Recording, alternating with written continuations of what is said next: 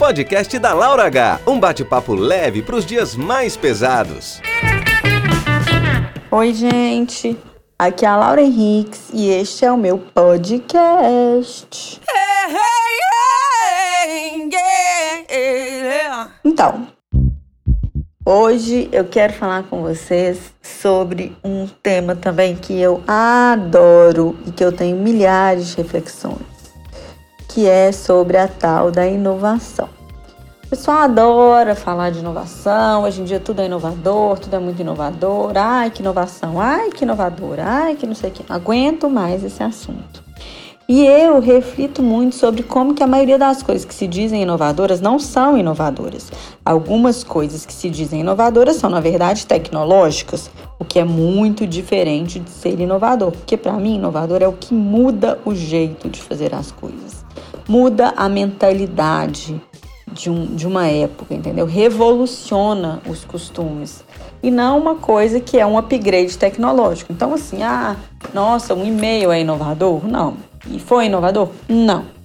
Porque, na verdade, o e-mail foi uma evolução tecnológica decorrente de uma ideia que era um conceito muito antigo, que era o de carta. É, ah, ficou mais prático? Sem dúvidas. Ficou melhor? Com certeza. Mas revolucionou? Não. Revolucionar para mim é igual o negócio lá do carro. Que o Tom Ford, eu acho, tem uma frase famosa que fala: ah, se me perguntassem o que, que meus consumidores queriam, eles diriam que é um cavalo, uma carroça com 18 cavalos. E, e não tinham a visibilidade de que aquele motor, a explosão da carvão, sei lá de que, que era o motor na época, poderia ser usado para um veículo de transporte individual ou familiar. Revolução para mim é o computador Entendeu? Não é o e-mail, é o, o computador, é uma inovação, puta inovação. E aí, é, eu, eu fazendo minhas pesquisas, e outro dia eu tive até a oportunidade de falar para algumas pessoas sobre o que é inovar, é, eu achei uma frase muito legal do, do, do. Gente, o cara da Apple, esqueci o nome do cara da Apple, do fundador da Apple. Pensem, nível de estresse que a pessoa estava. Vou ter que jogar no Google aqui para lembrar o nome do cara que eu adoro. Já li Steve Jobs. Olha a que ponto chegamos. Então, assim, o Steve Jobs foi um mega inovador. É, e ele tem uma frase que é o pressuposto dessa nossa conversa aqui hoje. Peraí que eu tô digitando, tá? Pra eu achar a frase exatamente como ela é.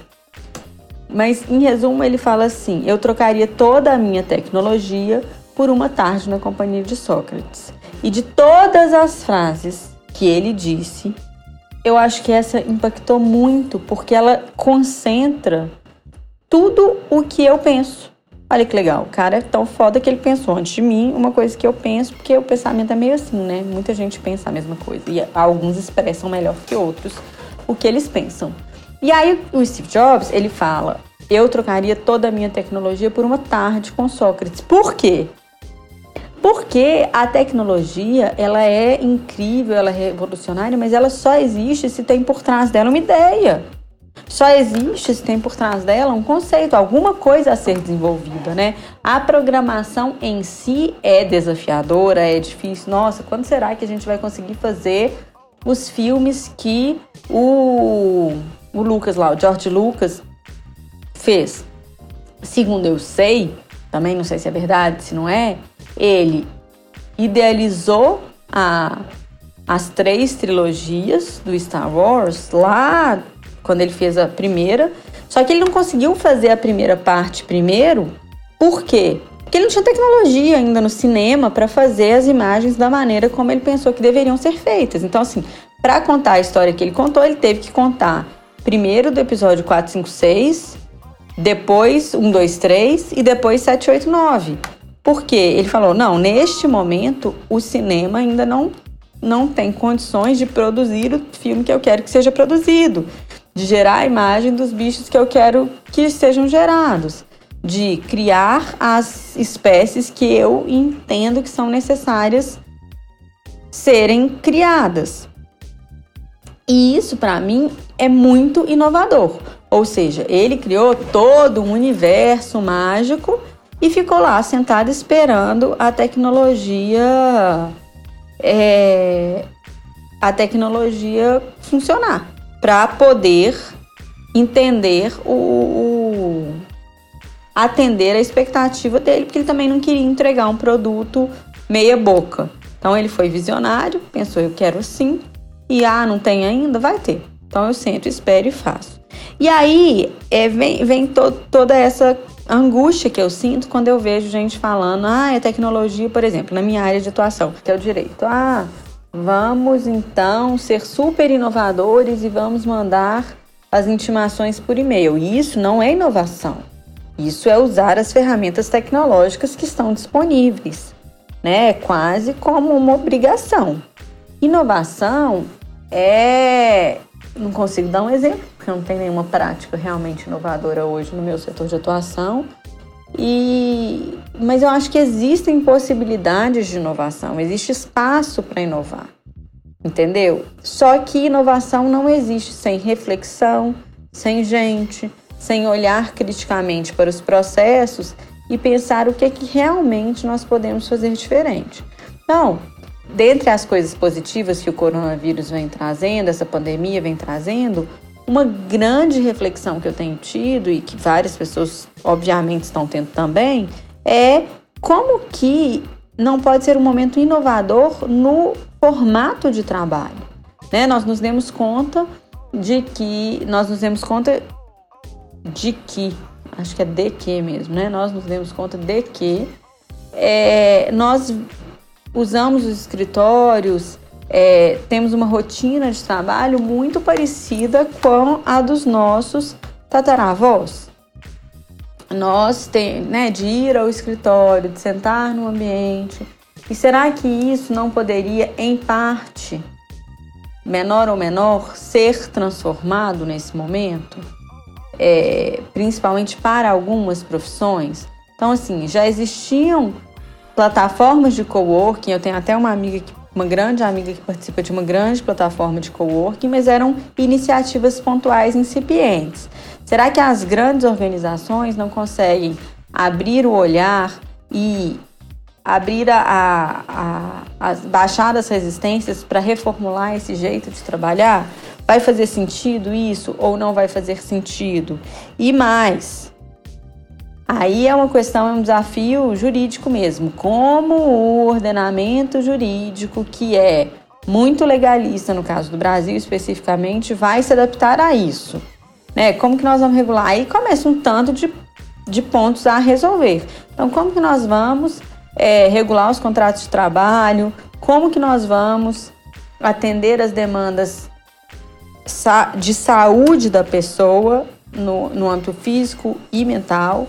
Para lidar com essa mudança toda que está acontecendo, o que que o que que está por vir, o que que nós podemos fazer diferente. Então assim, eu não quero também taxar, ai, não, nada que seja tecnológico não é inovador. Claro que muitas coisas tecnológicas são sim inovadoras, mas muitas coisas tecnológicas elas só adequam ao ambiente virtual ou trazem para o mundo que é a, a internet conceitos idênticos aos do mundo real. Então, assim, você entra numa loja virtual, você vê a vitrine da loja, você procura o produto, você escolhe o tamanho, você faz o pagamento. Essa experiência, a sequência da, da, da experiência do consumidor, ela é quase idêntica, tanto no mundo real quanto no mundo virtual. Se a gente for descrever então, o que, que, você faz? Você quer ir numa loja X. Primeiro, você descobre o endereço da loja. Pode ser no shopping, pode ser no site. Você entra no site, da, no lugar da loja. Pode ser no shopping, pode ser no site. Você procura os produtos que você quer. Pode ser na loja, pode ser no site. Então é um passo a passo quase que idêntico. É só uma conversão de plataforma. Agora, outras coisas, não. Outras coisas são realmente diferentes. Então, assim, é, dão possibilidades às pessoas que não existiam antes. Então, existem softwares hoje que conseguem dar a pessoas que têm restrições imensas de movimento a capacidade de se comunicar. É, isso é um híbrido, na minha visão, de tecnologia com inovação. Estou tentando pensar alguma outra coisa, mas um exemplo muito nítido que me vem à cabeça também é do Steve Jobs, porque ele, ele tem, tem duas, duas criações dele que eu acho muito representativas do que eu tô tentando dizer. Então, assim, uma era o Discman, que ele viu a filha dele, tem até um dos filmes sobre ele que, que mostra isso, que ele viu a filha dele usando um Discman, achou que aquilo ali não fazia nenhum sentido e começou a desenvolver o iTunes, uma plataforma de, de música, e isso é inovador. Aí, ó, tá vendo uma coisa que eu não pensei? Mas o Spotify, né, e outra, outras plataformas de músicas realmente mudaram.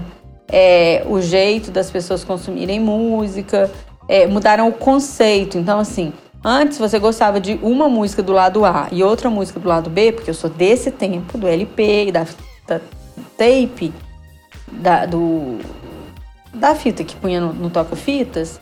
E aí você tinha que comprar aquela fita inteira para ouvir todas as músicas que o cara gostou e pôs naquele trabalho dele. Algumas pessoas lançavam singles, aí você comprava o CD que tinha só a música que você gostava. E a internet e a tecnologia mudaram muito esse consumo de cultura. Então, assim, você gosta de uma música, você ouve a música que você gosta e rapidamente você consegue trocar para outra. Gente, eu sou de uma geração que ficava lá na frente do, do toca-fitas, pass passando para frente, passando para trás, até achar o ponto que começava a, a fita.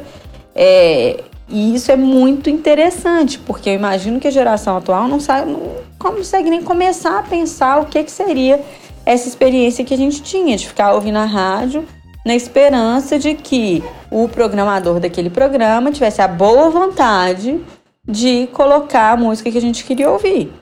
Outra coisa que eu tava rindo demais outro dia, tinha uns top 3, por exemplo, aí vinha uma rádio muito popular, mas que eu não vou falar o nome porque não está me patrocinando, é, e falava assim, ah, vote, música 1, tal, música 2, tal, música 3. Aí você queria a música 3, ficava lá torcendo para eles tocarem a música 3. Imagina, era uma tristeza quando a música 1 ganhava, porque você ficou esperando. Geralmente você ouvia umas cinco músicas enquanto esperava, né? Porque eles falavam, ah, vote, continue votando. E o povo lá votando. E enquanto isso ia tocando as músicas, fazendo as propagandas.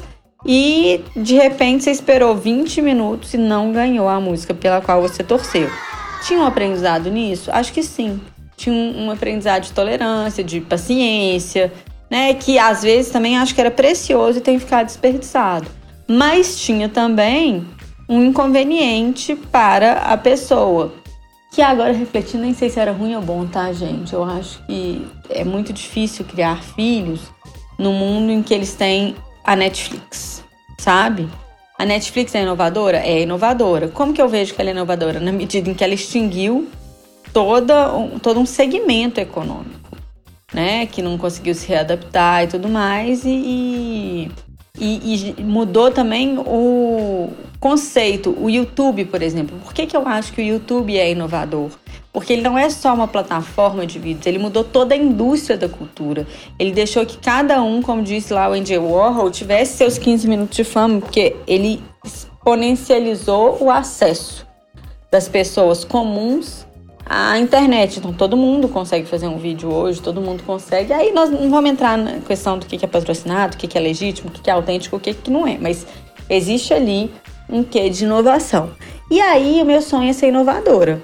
Eu não consegui ainda inovar, acho que nada que eu fiz por enquanto tem esse viés de inovação, mas sigo tentando, sigo refletindo, sigo buscando. No que diz respeito à tecnologia, também não sou das pessoas mais tecnológicas. Eu gosto muito de um contato pessoal. Sou muito afeiçoada ao olho no olho, ao abraço, ao cafezinho, porque eu acho que isso tem o seu valor. Mas acaba que quando a gente tem outras possibilidades, também isso é, que é o contato, ele fica mais rico e mais valorizado porque aí você vai escolher melhor como e quando interagir com quem e qual pessoa é, faz jus a aquela interação X, Y ou Z. Então, era essa minha reflexão sobre inovação. Queria que vocês pensassem sobre isso e me dissessem o que vocês pensam sobre isso também. Mas inovar para mim não é informatizar, digitalizar, não é nada disso. Inovar para mim é fazer muito diferente, é abandonar formatos e reinventar modelos. Resumindo, olha, sem dar exemplo, conceituei. Vou mandar isso pro meu primo. Então, um beijo para vocês. Até a próxima, pessoal. Podcast da Laura H. A gente se encontra na próxima semana.